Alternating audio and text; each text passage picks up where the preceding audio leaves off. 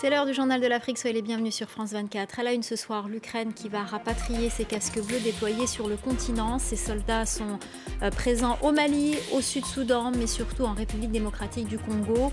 En RDC, ils sont 250 au sein de la MONUSCO, la mission de l'ONU dans le pays. Nous serons à Kinshasa dans ce journal. En Guinée, 58 partis d'opposition dans l'UFDG de Dalin Diallo ont exprimé euh, leur désaccord sur la durée de la transition militaire menée par la junte au pouvoir. La correspondance à Conakry dans un instant. Et à la fin de ce journal, nous vous emmènerons au ranch de gibier de Nzinga, au Burkina Faso. Vous verrez euh, que les espèces protégées qui y vivent sont désormais menacées par euh, les groupes armés qui braconnent pour se nourrir et pour se financer. Reportage à suivre. 250 casques bleus ukrainiens s'apprêtent à quitter la République démocratique du Congo. Kiev a décidé de rapatrier ses soldats de maintien de la paix pour renforcer les rangs de son armée et ses équipements militaires. À Goma, dans le nord Kivu, la population comprend cette décision. Les précisions de notre correspondant à Kinshasa, Clément Bonnereau. 250 casques bleus ukrainiens sont déployés dans l'est de la RDC sur un total de 15 000 militaires pour l'ensemble de la MONUSCO. Il s'agit de la plus grosse mission de paix ukrainienne à l'étranger. Ces casques bleus sont présents au nord Kivu, au sud Kivu et en Ituri et travaillent principalement dans l'aviation. Ils contribuent notamment avec huit gros hélicoptères qui facilitent le transport des soldats et leur ravitaillement dans des zones qui sont parfois extrêmement difficiles d'accès. À Goma, beaucoup d'habitants disent comprendre la décision de rapatrier les casques bleus ukrainiens. Leur gouvernement a pris une décision rationnelle. Ils sont d'abord militaires ukrainiens avant d'être casques bleus de, la MONUSCO. Et ils sont dans l'armée, d'abord pour défendre l'Ukraine. Mais je voulais aussi profiter pour témoigner ma sympathie au peuple ukrainien qui est en train de faire preuve d'un courage extraordinaire. Ils sont en train de nous donner, nous autres, des leçons de comment on défend une nation. Ce sont des vies humaines qui sont en danger en Ukraine. Et donc, euh, nous ne pouvons que compatir avec eux, bien que chez nous aussi, ça ne va pas. Il y a toujours eu des, cas de tueries, il y a des gens qui meurent en cascade, il y a des gens qui meurent en masse. Et voilà, c'est la situation au pays. Pour l'instant, la date de départ des casques bleus ukrainiens n'est pas connue. Des discussions sont en cours à New York. Lors d'un briefing à la presse mercredi, le porte-parole du secrétaire général de l'ONU, Stéphane Dujarric, a salué le soutien apporté par l'Ukraine à la MONUSCO. Il a également indiqué que le contingent ukrainien serait remplacé par des casques bleus d'un autre État membre afin de continuer de mener à bien la mission de maintien de la paix en RDC.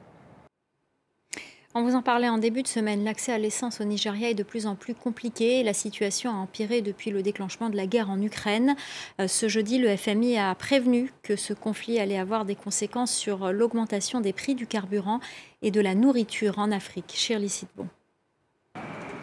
La pénurie de pétrole, les Nigérians y font face depuis longtemps, surtout ces derniers mois. Ici, les carburants sont utilisés pour les voitures, mais aussi pour faire fonctionner les générateurs électriques. The black marketers, uh, that is where I rely on, and their price is a little bit higher than uh, how we used to get it before. For that, I have no option than to increase the price of uh, my work, and uh, not everybody can afford it. Pour le FMI, la guerre en Ukraine et les sanctions à l'encontre de la Russie et de ses carburants risquent d'empirer la crise. Pour la chef du FMI, de nombreuses économies africaines seront vulnérables avec des prix à la hausse. Pour les économistes, le Nigeria, premier producteur de pétrole en Afrique, peut sortir de cette crise. We have abandoned refineries. We need to refurbish them. We need to bring them back to. We have renewable energies. We have the solar, the windmills, name them. They are there. Biotech, because we import almost everything. We still don't manufacture a lot here in Nigeria, but we have the, we have the materials to produce a lot of this. Cette semaine, le Nigeria connaît une nouvelle étape dans la crise. Les vols sont désormais annulés par manque de carburant. La réaction de Bamako après les accusations de la Mauritanie à l'encontre de ses soldats, Nouakchott les tient pour responsables de la mort d'une trentaine de ses ressortissants. Le gouvernement malien a annoncé mercredi soir l'ouverture d'une enquête sur ces assassinats sur son territoire, mais a assuré que rien pour l'instant ne permettait d'accuser des soldats maliens. Ce calcul macabre au Soudan, deux nouveaux manifestants anti-putsch ont été tués ce jeudi à Khartoum. Les représentants de l'ONU et de l'Union africaine estiment que le pays est en grave danger depuis le coup d'État du 25 octobre dernier, un événement qui a exacerbé les violences et aggravé la crise économique dans le pays. On part à présent en Guinée, où les partis d'opposition ont exprimé leur désaccord sur la durée de la transition militaire menée par la junte au pouvoir. Dans un communiqué publié ce mercredi, 58 partis politiques, dont l'UFDG de Célou Délin Diallo, euh, dénoncent des dysfonctionnements qui, selon, selon eux, empêchent une organisation rapide des élections. La correspondance à Conakry de Malik Diakité. Dans cette déclaration, ces partis politiques dénoncent tout d'abord le manque de dialogue avec les militaires. Ils accusent la junte, je cite, de violation répétée de la charte qui stipule que la durée de la transition doit être déterminée autour d'un dialogue entre toutes les forces vives de la nation et les militaires. Le CNT, l'organe consultatif qui joue le rôle de l'Assemblée nationale, n'est pas censé déterminer cette durée contrairement à ce que prévoient les militaires. Les signataires du communiqué soupçonnent les militaires de vouloir se maintenir au pouvoir. Nous sommes à six mois depuis la prise du pouvoir. Rien n'en est. On n'a aucune lisibilité sur la transition dans notre pays. Donc ça veut dire qu'ils veulent tirer en longueur. Ça ne peut pas marcher comme ça parce que les militaires ne sont pas faits pour diriger un État. Si on ne s'entend pas, s'il n'y a pas d'attente, s'il n'y a pas de visibilité, nous n'avons pas le choix. La seule chose qui nous reste à faire, c'est de faire des manifestations de rue. Nous ne voulons pas en arriver là. C'est pour ça que nous demandons à ce que tout le monde s'implique hein, pour qu'on puisse se retrouver autour de la table. A signalé que le RPG Arc-en-Ciel, le parti du président déchu Alpha Condé, ne fait pas partie des signataires de cette déclaration. Au Tchad, à quatre jours de l'ouverture des négociations avec les rebelles, la junte au pouvoir a décidé de remplacer le comité chargé d'amener la rébellion à la table des négociations par un autre organe de médiation. Il était présidé par euh, euh, euh, Goukouni Wedei, président du Tchad de 79 à 82. Le nouvel organe, le comité spécial chargé de conduire les négociations, est composé désormais de groupes et alliances rebelles.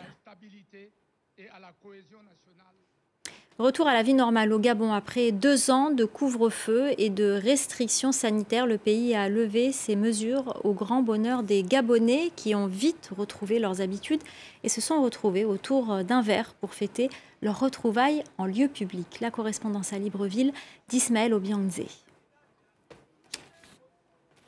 Fini le stress des restrictions de mouvement, vive la liberté. Depuis hier soir, les lieux de loisirs tels que les cafés et les bars ont renoué avec leurs habitudes de grands rassemblements entre amis autour d'un verre. Ici à Libreville, c'est le soulagement total, mais la nouvelle, bien que longtemps attendue, est douchée par un sentiment d'amertume car le Covid-19 a occasionné la perte des milliers d'emplois dans plusieurs secteurs d'activité tels que le pétrole qui représente à lui seul plus de 80% des ressources de l'État. Écoutez la réaction de quelques Gabonais que nous avons rencontrés aujourd'hui après l'annonce de la levée des mesures sanitaires. Les économies sont bafouées, on est obligé de repartir à zéro, c'est-à-dire chercher des finances. D'ailleurs, auparavant, nous avions promis beaucoup de choses. Apparemment, ça a bien commencé, mais à un certain niveau-là, c'est bloqué. Du coup, on s'est senti délaissé. À partir d'une certaine heure, il y avait des difficultés, des difficultés à se déplacer. Euh, donc, à partir de maintenant, tous ceux qui étaient dans cette situation embarrassante vont pouvoir reprendre leurs activités. On peut, après le boulot, aller avec des amis en, soirée, euh, prendre un jus, prendre un verre. Au Gabon, le taux de couverture vaccinale se situe désormais au-dessus de 50% avec plus de 300 décès enregistrés en deux ans d'épidémie et une moyenne de 15 personnes détectées par jour. La situation épidémiologique en nette amélioration justifie donc la levée des restrictions sanitaires. Malgré tout, le chef de l'État gabonais invite ses concitoyens à poursuivre l'effort de vaccination.